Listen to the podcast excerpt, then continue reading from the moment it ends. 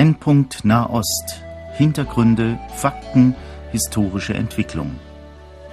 Horst Marquardt im Gespräch mit Johannes Gerloff, Korrespondent des christlichen Medienverbundes KEP, Jerusalem.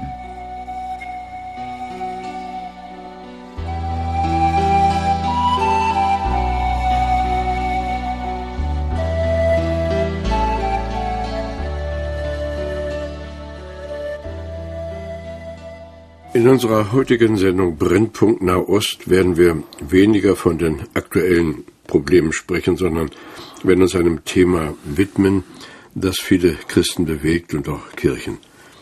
Wir haben natürlich auch mitgekriegt, dass es in den letzten Tagen einige Probleme gegeben hat. Die Raketen, die dort im Golf von Aqaba niedergegangen sind, von denen man nicht richtig weiß, woher sie kommen, sind natürlich Zündstoff. Die Probleme an der libanesisch-israelischen Grenze beschäftigen uns. Johannes Gerler, vielleicht ein paar Worte dazu, bevor wir uns dann der anderen Thematik widmen. Ich freue mich, dass ich Sie heute hier im Studio in Wetzlar begrüßen kann. Wir haben sozusagen also fast eine Live-Sendung. Ja, also zunächst einmal, was im Norden Israels an der libanesischen Grenze passiert ist, ist ein Symptom dafür, was wir in der Region schon lange wissen, dass es im Südlibanon schwelt, dass es das wird auch offen angesprochen von israelischen Politikern, von Militärs, dass äh, es eine Frage der Zeit ist, wann es im Südlibanon oder im Libanon überhaupt zu einer zweiten Runde kommt, weil die, die Hisbollah eben massiv aufgerüstet hat. Äh, eine neue Sache vielleicht jetzt, da wurde ja, also israelische Soldaten haben auf der israelischen Seite der offiziellen Grenze ähm, einen Baum beseitigen wollen und dabei wurde dann ein hoher Offizier erschossen. Äh, die Sache ist, dass die Israelis praktisch den Grenzzaun äh, nicht direkt auf der Grenze gebaut haben, sondern auf israelischem Territorium. Und dann haben sie diesen Grenzzaun überschritten, waren aber noch also südlich der blauen Linie, südlich der Linie, die die UNO gemacht hat. Und dann äh, war das Interessante oder ist das Interessante, dass jetzt darüber spekuliert wird, dass den Schießbefehl wahrscheinlich ein Offizier gegeben hat der libanesischen Armee, der aber der Hisbollah nahe steht. Und das ist eine Beobachtung, die ich auch schon vor Jahren gemacht habe, dass die libanesische Armee praktisch in den Händen der Hisbollah ist und praktisch macht, was die Hisbollah will. Ähm, aber da können wir jetzt im Moment nur spekulieren. Wir hoffen natürlich, dass es jetzt nicht zur Eskalation kommt, aber das ist eine Sache, die man abwarten ja. muss. Und die UN haben ja festgestellt, dass also hier wirklich die Rechtslage klar ist. Die Israelis waren auf ihrem Boden und es war ein Unrecht der Libanesen, hier zu schießen. Es brodelt also immer wieder, kaum einen Tag, zumindest keine Woche, ohne dass wir Nachrichten aus dieser Gegend haben. Aber uns interessiert ja nun über allem Israel, uns interessieren die Juden, uns interessiert dieses Volk und da gibt es ja allerlei Zündstoff, wenn Christen und Juden ins Gespräch kommen. Ein Begriff, der immer wieder umstritten ist, ist der Begriff Judenmission. Wenn Sie dieses Wort hören, Herr Gerloff, was fällt Ihnen ein? Es fällt mir ein, dass es, äh, ich sage Ihnen mal, in ein Gebiet geht, äh, das voller Tretminen ist. Äh, dass, es, dass man praktisch in, dieser, in diesem Bereich keinen Schritt tun kann, ohne irgendwo in ein Fettnäpfchen zu treten. Und dass ich mir eigentlich wünschte, dass wir dieses, äh, dieses ganze Thema zunächst einmal äh, viel weniger theoretisch behandelten als ganz praktisch. Zunächst einmal fragen, was sagt die Bibel? Fragen, wo stehen die Menschen? Was treibt die Menschen? Und wenn ich jetzt Menschen sage, dann meine ich sowohl die Christen als auch die Juden. Was treibt sie in ihrer Beziehung? Was wollen wir eigentlich? Und ich denke, dass da ganz viele unterschiedliche Motivationen sich überlappen und äh, äh, sich ineinander verwirren und dann kommt natürlich eine 2000-jährige Geschichte dazu. Ja, nun ist ja so, also wenn das Wort Judenmission fällt, dann reagieren die Juden ja außerordentlich allergisch. Dann gibt es auf der anderen Seite hier in Deutschland kirchliche Kreise, die dieses Wort auch meiden. Die sagen, wir haben also gar kein Recht, Juden zu missionieren. Und dann gibt es wieder andere Christen, die sagen, natürlich, wenn wir die ganze Welt missionieren, müssen wir auch die Juden missionieren. Gucken wir doch mal erst zu dem Problem eins. Also warum die Juden dieses Wort nicht mögen, ist ja fast ersichtlich, aber vielleicht kann man es doch nochmal sagen, Sie leben ja nun ständig unter Juden. Warum sind die allergisch? Ähm, also zunächst einmal sind die aus demselben Grund allergisch dagegen, wie ich dagegen allergisch bin als Vater einer gläubigen christlichen Familie, wenn irgendjemand von außen kommt und meine Kinder missionieren möchte. Äh, da sage ich zunächst einmal, wenn du etwas von mir möchtest, wende dich an mich und fang nicht irgendwo bei der Familie an. Äh, und das kann ganz, ganz breit gehen. Das, ich möchte natürlich nicht, dass ein Moslem kommt und meine Kinder irgendwohin bekehrt. Ich habe es aber auch nicht allzu gern, wenn Zeugen Jehovas kommen. Und ich würde schon sagen, wenn ein äh, wenn ich jetzt lutherischer Pietist kommt und ich sage bin und ich, ich sage jetzt einmal, es kommt gezielt ein Baptist äh, und hat jetzt vor, meine Kinder in seine Kirche hineinzuwerben. Auch da würde ich sagen, warum muss das jetzt sein? Also da ist zunächst einmal diese ganze Befindlichkeit und ich denke, wir sollten uns darüber im klar werden, was wollen wir eigentlich mit Mission? Ist das eine Werbung für unsere Gesellschaft? Wollen wir hier möglichst viele Mitglieder zahlen? Brauchen wir und da kommen wir dann auf ein anderes Thema, brauchen wir in unserer Gemeinschaft unseren Jesusgläubigen Juden, ganz gleich wie wir den dann nennen, ob messianischen Juden oder wie auch immer, ja. Ähm, was wollen wir damit eigentlich? Und da denke ich, da besteht schon sehr viel Verwirrung, weil die einen wollen eben ihren, ihren Einflussbereich vergrößern, ihre, ihre, ihren Verein vergrößern, die anderen äh, geht es vielleicht einfach nur darum, dass, dass Israel eine Beziehung zu seinem Gott bekommt. Und wenn ich auf dieser Ebene komme, dass ich zu einem Juden sage, du hör mal, mir liegt dran, dass du in deiner Beziehung zu deinem Gott, zum Gott Israels, Klarheit bekommst und wächst und weiterkommst. Und da würde ich dir gern helfen. Ja, das wird ja vielleicht dann Jude noch akzeptieren, aber wenn Sie jetzt anfangen würden zu sagen, was Ihnen wertvoll ist, dass Ihr Glaube gar nicht ohne Jesus Christus möglich ist, dass gar kein Zugang zu Gott ist ohne Jesus, dann würde der möglicherweise schon sauer reagieren. Ähm, auch das würde ich gerne noch einmal auseinanderpflücken. Wenn wir, wenn wir die Absolutheit haben, den Absolutheitsanspruch, dass es nur einen Gott gibt, und dass einzig dieser eine Gott einen Heilsweg eröffnet. Das heißt, dass einzig dieser eine Herr, den wir anrufen sollen, rettet. Also wenn ich das ganz wörtlich zitiere, was der Paulus in Römer 10 sagt, sagt nur derjenige, der den Namen des Herrn anrufen wird, soll gerettet werden. Das heißt, das ist ja heute schon eine, eine umstrittene Sache. Gibt es einen Heilsweg oder viele Heilswege? Ja, dann würde ich da mit vielen orthodoxen Juden eine Einheit erzielen können. Weil wenn ich sehe, was sie im jüdischen Gebetbuch Tag für Tag beten, dann geht es um diese, um diese absolute, kompromisslose, klare Botschaft, es gibt nur einen Herrn und der errettet und nur dieser eine Herr bietet einen Weg zum Heil. Jetzt kommt die zweite Frage natürlich, und da nennen Sie den Namen Jesus Christus jetzt, und da kommt jetzt die große Frage, wer ist der Messias? Und das ist jetzt eine zweite Frage, und da kommen wir jetzt an einen, einen zweiten Bereich heran, wer ist der Messias? Ist der Messias irgendeine unbekannte Person, die wir in der Zukunft nochmal erwarten, oder war der Messias schon mal da? Ja gut, nur die Frage nach dem Messias wird ja oft noch gar nicht gestellt, wenn Sie zum Beispiel denken, dass das, was Sie eben auch schon angeschnitten haben, es nur einen Weg des Heils gibt. Das ist ja heute nicht einmal mehr in den christlichen Kirchen allgemeines Verständnis. Also wie wollen wir eigentlich hier aus diesem theologischen Pluralismus heraus die Frage des Heils, die Frage nach dem Messias äh, transportieren? Also mein Weg ist, indem ich sage, ich lasse einmal meine Theologie beiseite, ich gehe zu dem ursprünglichen Wort zurück. Und das Interessante ist, wenn ich jetzt frage, gibt es einen, gibt es viele Heilswege, dass ich interessanterweise hier, und Sie haben das gerade schon angedeutet, mit manchen kirchlichen Vertretern, mit vielen Christen Riesendiskussionsprobleme habe, um die Grundlage der Einzigartigkeit des Heilsweges, während ich hier mit vielen orthodoxen Juden eine gemeinsame Grundlage habe wenn ich Ihnen die Frage so stelle, dass ich zum Beispiel sage, hör mal, glaubst du tatsächlich, dass es unterschiedliche Götter gibt? Einen Gott für dich als Juden, einen Gott für mich als Heiden? Sagen sie, nein, natürlich nicht, es ist ein Schöpfer.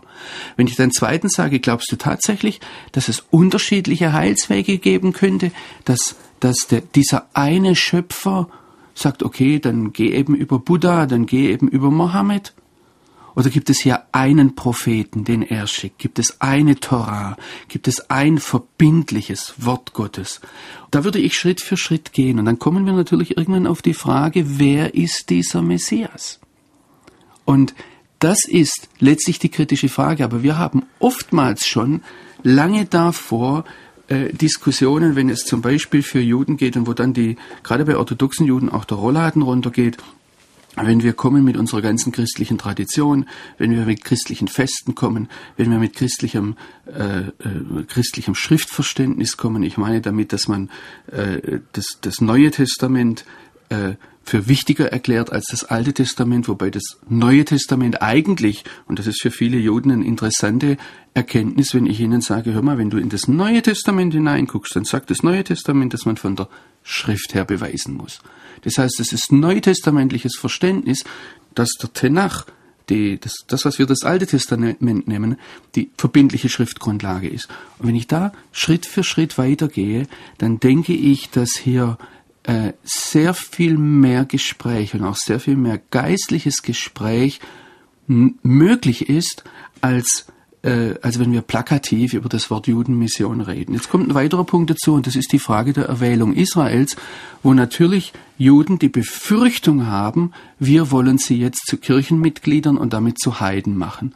Und das ist dann die große Frage, ja, will ich jetzt einen Juden aus seinem Volk herausnehmen, will ich ihn auf meine Seite, in meine Kirche eingliedern oder bin ich hier bereit, zunächst einmal ein klares Ja zur Einzigartigkeit auch des jüdischen Volkes zu sagen. Wenn Sie aber jetzt äh, nochmal zurückgehen zu dem, was Sie etwas vorher gesagt haben, dass die Betonung des einen Gottes da ist, dann haben ja die alle äh, Oberwasser, die von den monotheistischen Religionen ausgehen und sagen, äh, betont doch euer christliches Verständnis nicht zu sehr, bleibt bei dem einen Gott, dann können sich Juden und Christen finden, da können dann sogar noch die, die Moslems auch dazu sagen, die haben ja auch einen Gott.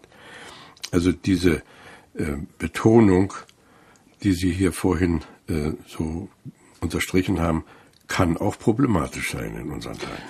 Ja, aber sie ist zunächst einmal, sage ich, eine Basis. Und jetzt würde ich wiederum nicht plakativ, nicht postulieren, dogmatisch vorgehen, sondern ich würde jetzt sagen, jetzt lass uns doch mal die einzelnen Optionen, die wir haben, durchgehen. Und dann ist natürlich eine Option der Islam. Und ich sehe hier, dass eine grunddogmatische Position des Islam ist, dass Allah keinen Sohn hat. Mhm. Und da muss ich, wenn ich diese Aussage nehme und hier mit einem Juden rede, dann sage ich, hör mal, lass mal kurz Jesus beiseite, weil du natürlich bei Gottes Sohn sofort Jesus hörst, aber ich höre wenn ich den Tenach vor mir habe, wenn ich das Alte Testament vor mir habe, zunächst einmal, dass Gott sagt, ich habe meinen Sohn aus Ägypten gerufen und Israel ist mein erstgeborener Sohn. Das heißt, was der Islam hier lange bevor er Jesus als den Sohn Gottes in Frage stellt oder gar ablehnt, negiert, das ist die Auserwählung Israels. Und von daher mit dieser Aussage bei allem ein Gott glauben, wenn der Islam auf der Aussage besteht, dass Allah keinen Sohn hat, dann stellt er damit A die Erwählung Israels in Frage und natürlich, und deshalb ist es für mich als Christ nicht akzeptabel, und natürlich die Gottessohnschaft Jesu. Dann würde ich weitergehen und fragen, welche weiteren Grundlagen haben wir? Und die, eine Frage, eine entscheidende Frage zum Beispiel ist die Rechtfertigung allein aus Gnaden, nicht durch eigene Verdienste. Und auch in diesem Bereich kann ich zunächst mal eine, eine gemeinsame Basis bekommen. Können Sie einem Juden vermitteln, dass er letztlich ja doch auch, wenn er seinen Glauben ernst nimmt, auf einen Messias wartet. Ich stelle fest, vor allem auch im persönlichen Gespräch, aber noch einmal, das ist nicht ein Gespräch auf der Bühne. Ich stelle fest, dass die große Frage nicht ist, ob der Messias äh, der Schlüssel zum Heil ist. Dass dieser Messias eine Weltherrschaft anstrebt. Das heißt, dass ich eines Tages jedes Knie vor ihm beugen und jede Zunge bekennen muss, dass er der eine Herr ist. Ich kann sogar sagen, dass ich selbst vor ganz äh, orthodoxe Rabbiner, ich denke da an einen, der vor einiger Zeit vor mir stand und hat gesagt, ich habe ja nichts gegen deinen Jesus, soll er nur kommen. Und ich sehe, dass hier viel weniger die Frage der Person Jesu ein Problem ist. Das viel größere Problem ist die Frage, äh, dass vor 2000 Jahren ein Rabbi, nämlich Jesus, gesagt hat, wenn ihr jemanden beurteilt, wenn ihr Propheten, Lehrer beurteilt, dann fragt nicht so sehr, was, ob ihre Lehre schlüssig ist, sondern seht ihre Früchte an. An ihren Früchten sollt ihr sie erkennen. Und das Riesenproblem ist die Früchte des Christentums. Und das große Problem ist vor allem auch die Frucht oftmals unserer Theologie. Die Frage ist, wenn ich das, was ich Juden verkündige und mit ihnen rede, was bewirkt das letztlich? Was ist die Frucht der Theologie? Bedeutet das letztlich, dass ein Jude sein Judesein aufzugeben hat, dass er Christ wird, dass er Heide wird, dass er die Berufung, die in seinem Leben liegt, die Gott mit der Erwählung Abrahams in dieses Volk hineingelegt wird, dass die praktisch praktisch, nicht theoretisch, wir sagen natürlich, theoretisch bleibt Israel Israel, aber praktisch annulliert wird. Und da sehe ich, dass wir an vielen Stellen auch theologisch noch viel zu arbeiten haben, weil wir de facto dann oft sagen, also gut, nimm Jesus an, ja, und dann musst du ja das nicht mehr und das nicht mehr und das nicht mehr und dann eigentlich gibt es dann keinen Unterschied mehr zwischen Juden und Heiden. Das heißt, dann ist es letztlich annulliert. Gut, aber wenn man nun wirklich die Christen an ihren Früchten erkennen soll, was ich ja auch äh, bejahe, sehe das auch so, aber dann sehen natürlich Juden und auch Muslime in der 2000-jährigen Geschichte so viel Furchtbares, was von sogenannten Christen ausgegangen ist, dass ihnen doch nicht zu verübeln ist, wenn Sie sagen, da sind gar keine Früchte. Im Gegenteil, was wir bei euch da sehen in den 2000 Jahren, das ist ja alles abstoßend. Und deshalb ist die allererste Frage in unserem und vielleicht merken Sie jetzt, wir, wir sind ganz weg vom Wort Judenmission. Und deshalb äh, können Sie mich zu dem Plattensatz bringen, ich bin gegen Judenmission. So, und jetzt lassen Sie über Fakten reden. Deshalb sind wir jetzt zuallererst bei der Frage, wie gehen wir als Christen mit dieser 2000 Jahren christlich-jüdischer Geschichte um. Und da ist die große Herausforderung, gehen wir damit um, indem wir uns der Schuld unserer Väter entziehen, indem wir die Schuld unserer Väter zum Beispiel insofern bewältigen, als dass wir sagen, die, die Antisemiten waren, waren gar keine richtigen Christen oder waren nicht richtig bekehrt oder waren wie auch immer. Ich wäre da sehr viel vorsichtiger und würde sagen, bietet uns Gott hier nicht eine Chance, in, zu leben heute, dieses auch zu zeigen, dass eben der Messias Israels, Jesus Christus nennen wir ihn, dass er die Schuld bewältigt hat. Ich sehe mittlerweile in den 2000 Jahren belasteter Geschichte eine Chance, dass die dass die Versöhnungstat des Messias sich in der Praxis erweisen kann. Und das ist die große Herausforderung zunächst einmal für uns, auch in unserem Verhältnis zu unserer Geschichte. Na gut, Sie haben also eben schon durchblicken lassen, äh, Sie haben kein positives Verhältnis zur Judenmission. Da werden viele sehr, sehr dankbar sein. Äh, andere Christen werden sagen, ja, nun Moment mal, wenn wir den Befehl unseres Herrn haben, es allen zu sagen, dann sind eben die Juden und die Muslime mit eingeschlossen. Und dies ihnen zu sagen, das ist ja dann doch Mission. Also ich würde mich jetzt zunächst einmal dagegen wehren, Juden und Muslime hier in einen Topf zu werfen. Denn Juden sind das auserwählte Volk und Muslime sind Heiden, wie wir auch. Und diese, die, dieser Missionsbefehl in Matthäus 28 geht hin und mache zu Jüngern die Völker, die Ethne steht da auf Griechisch, ähm, ist im Zusammenhang des Matthäus-Evangeliums, wo es vorher zum Beispiel in Matthäus 10 um diesen Gegensatz geht, also in Matthäus 10, da sagt ja Jesus, geht nicht zu den Ethne, geht nicht zu den Nationen, sondern nur zu den verlorenen Schafen des Hauses Israel. Äh, da, da steht das Haus Israel den Heidenvölkern gegenüber. Und Matthäus 28 sagt dann ganz klar, jetzt geht zu den Heidenvölkern. Da ist für mich ohne jedes Wenn und Aber die islamische Welt drin. Also da möchte ich hier gar keine, nur Matthäus das Matthäusevangelium lässt sich um den Verkündigungsauftrag nur sehr schwer auf Israel anwenden. Das heißt jetzt nicht, und das möchte ich hier ganz klar sagen, ich werde nie einem Juden etwas anderes vorspiegeln als das, was ich denke. Das heißt, ich werde nie sagen, weil, weil es das für mich nicht gibt, einen anderen Heilsweg als allein Jesus Christus.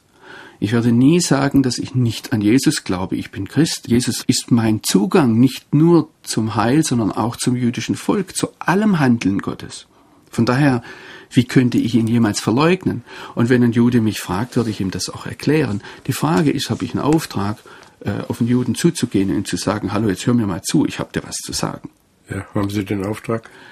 Wenn wir in die Schrift hineinsehen, dann sagt der Paulus in Römer 10, dass der Glaube aus der Predigt kommt, das Predigen aber durch das Wort Christi. Und das ist übrigens Römer 10, ist der einzige Text, den ich sehe, der an Heiden gerichtet ist und wo es um die Predigt an Israel geht.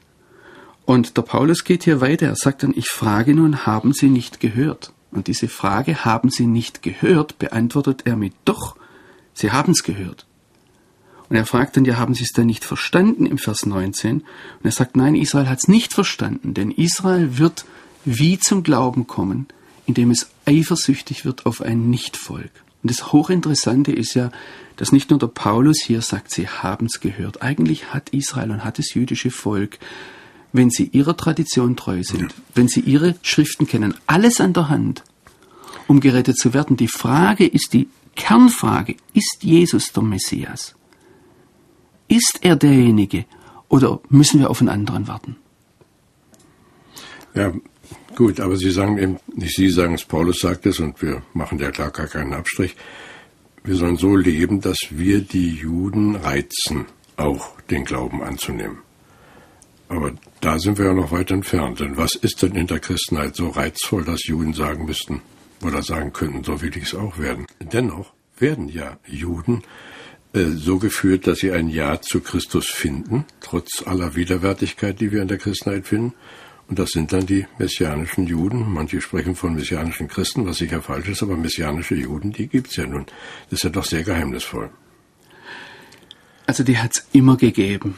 Und der Apostel Paulus spricht auch davon in Römer 11, dass er sagt, ich selbst bin ja auch aus dem Stamm Benjamin, äh, aus dem Geschlecht Abrahams.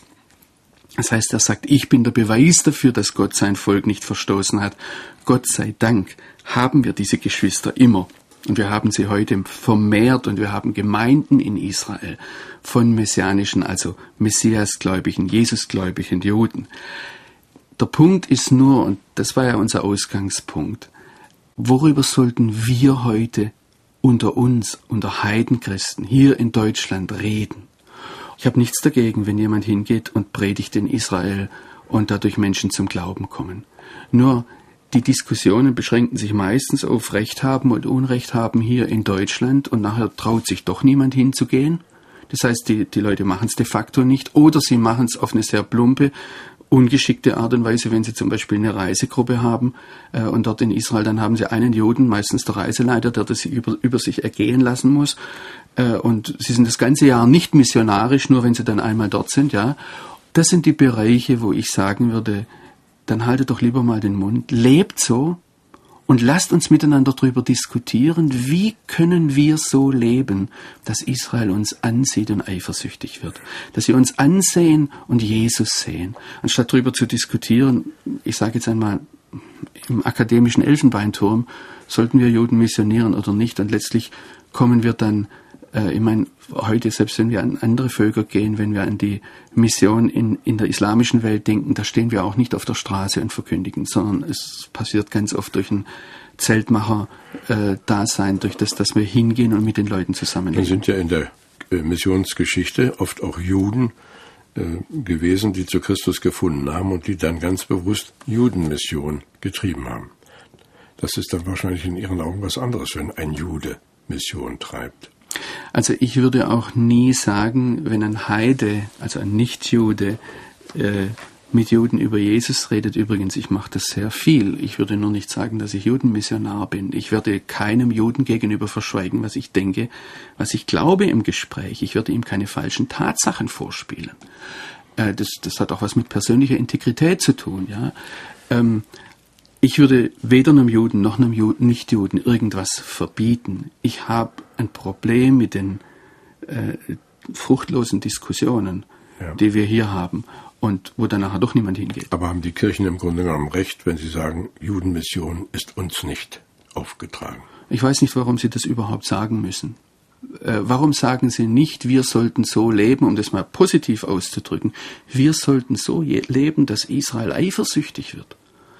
Und vielleicht Israel herausfordern und sagen, ihr seid doch berufen, ein Licht für uns Heiden zu sein. Lebt ihr doch so, dass ihr ein Licht ja, für uns seid. Da sind wir natürlich weit von weg, nicht? In der kirchlichen Landschaft unseres Landes. Ich würde es gern positiv äh, sehnen. Ich würde gern nicht sagen, wo müssen wir uns abgrenzen und was sollten wir tun, also mit diesen deutschen Konjunktiven, äh, die in der Bibel nirgends vorkommen, ja, ist das sowieso eine, so eine schöne Sache, sondern was können wir jetzt tun?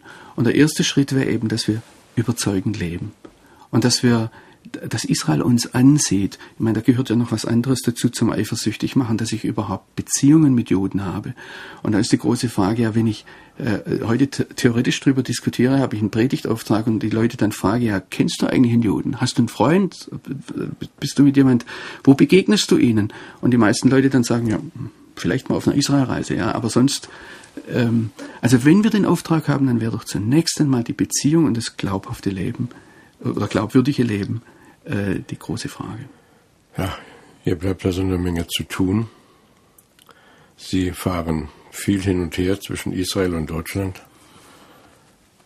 Wo entdecken Sie denn eine gesunde Einstellung in unserer Landschaft hier gegenüber den Juden? Oh, ich habe viele gute Gespräche und äh, das, was ich jetzt erzählt habe, ist nicht nur meine Meinung äh, was ich hier erzählt habe, entspringt an vielen Stellen auch aus gelebten Beziehungen mit dem jüdischen Volk.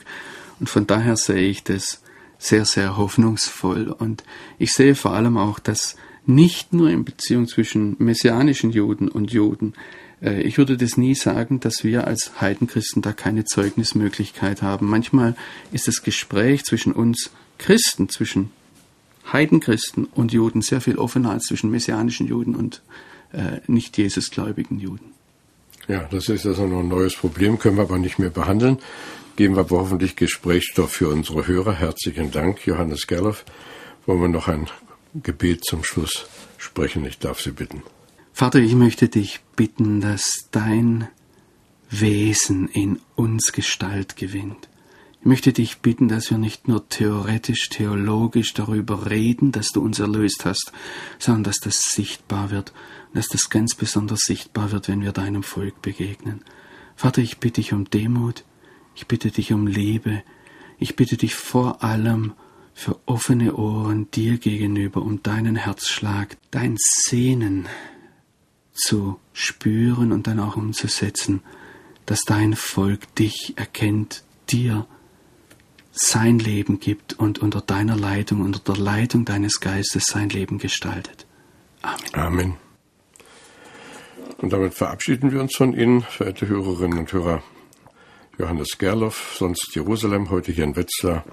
Und auch ich wünsche Ihnen Gottes Segen. Mein Name ist Horst Marquardt. Wir danken Wilfried Rüh für die technische Betreuung der Sendung.